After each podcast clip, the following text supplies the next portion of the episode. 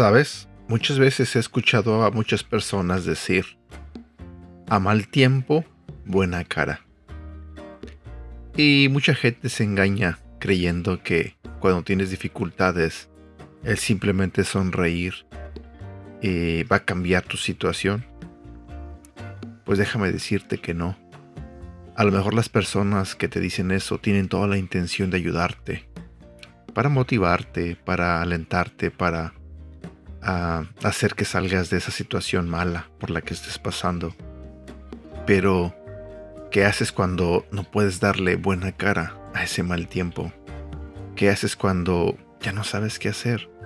Cuando estás triste, cuando te sientes derrotado, cuando no encuentras la salida, cuando literalmente estás desanimado, acabado cuando miras a un lado, miras al otro y simplemente todo lo ves oscuro. ¿Realmente puedes sonreírle al mal tiempo? No, no puedes. No puedes negar eh, eso que te está pasando. Pero lo que sí puedes hacer es no perder la esperanza. Lo que sí puedes hacer es perseverar. Que quizás en este momento estés pasando por situaciones difíciles, que quizás eh, estés teniendo unos días tristes, eh, sin ganas de seguir avanzando, pero eso va a pasar, eso no se va a quedar siempre en tu vida. Hoy quiero compartir contigo un devocional que te va a hablar sobre perseverar, el confiar en Dios, en saber que después de lo malo llegará lo bueno. Buenos días, mi nombre es Edgar y este es el devocional de Aprendiendo Juntos.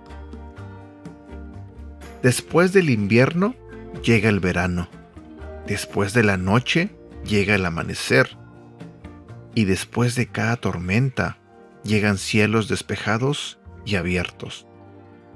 Samuel Rutherford. ¿Sabes? La verdad detrás de la declaración de Samuel Rutherford es lo que llevó a Jesús a ver una corona de majestad más allá de su corona de espinas. Un hombre exaltado en gloria más allá de los clavos en sus manos y pies. El amor y la adoración de aquellos que creen en Él más allá de la traición y el abandono de sus discípulos. La gloria invisible más allá del sufrimiento visible. Jesús pudo soportar el sufrimiento porque vio la bendición que vendría después.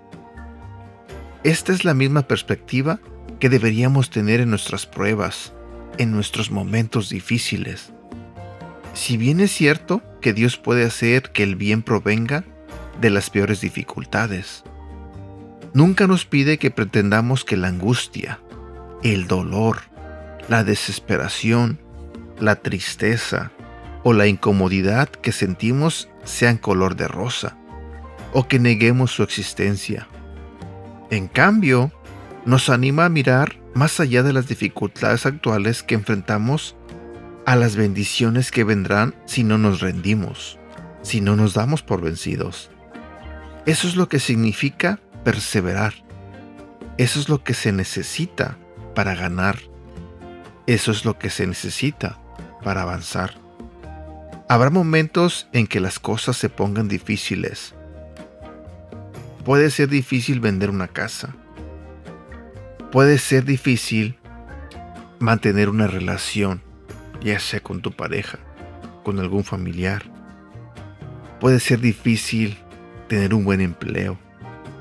Puede ser difícil eh, salir de tus problemas. Quizás pueda ser una prueba terrible que involucre a un ser querido. Quizás, por ejemplo, el cierre de una empresa. Algo saldrá mal en algún momento y tendremos que tomar una decisión.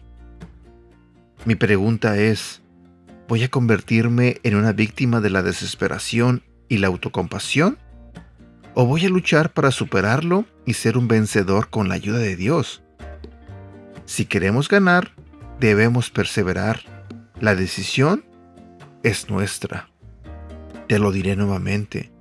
Si queremos ganar, debemos perseverar.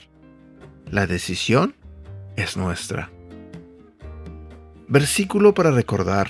Filipenses capítulo 2, versículo 8 y 9.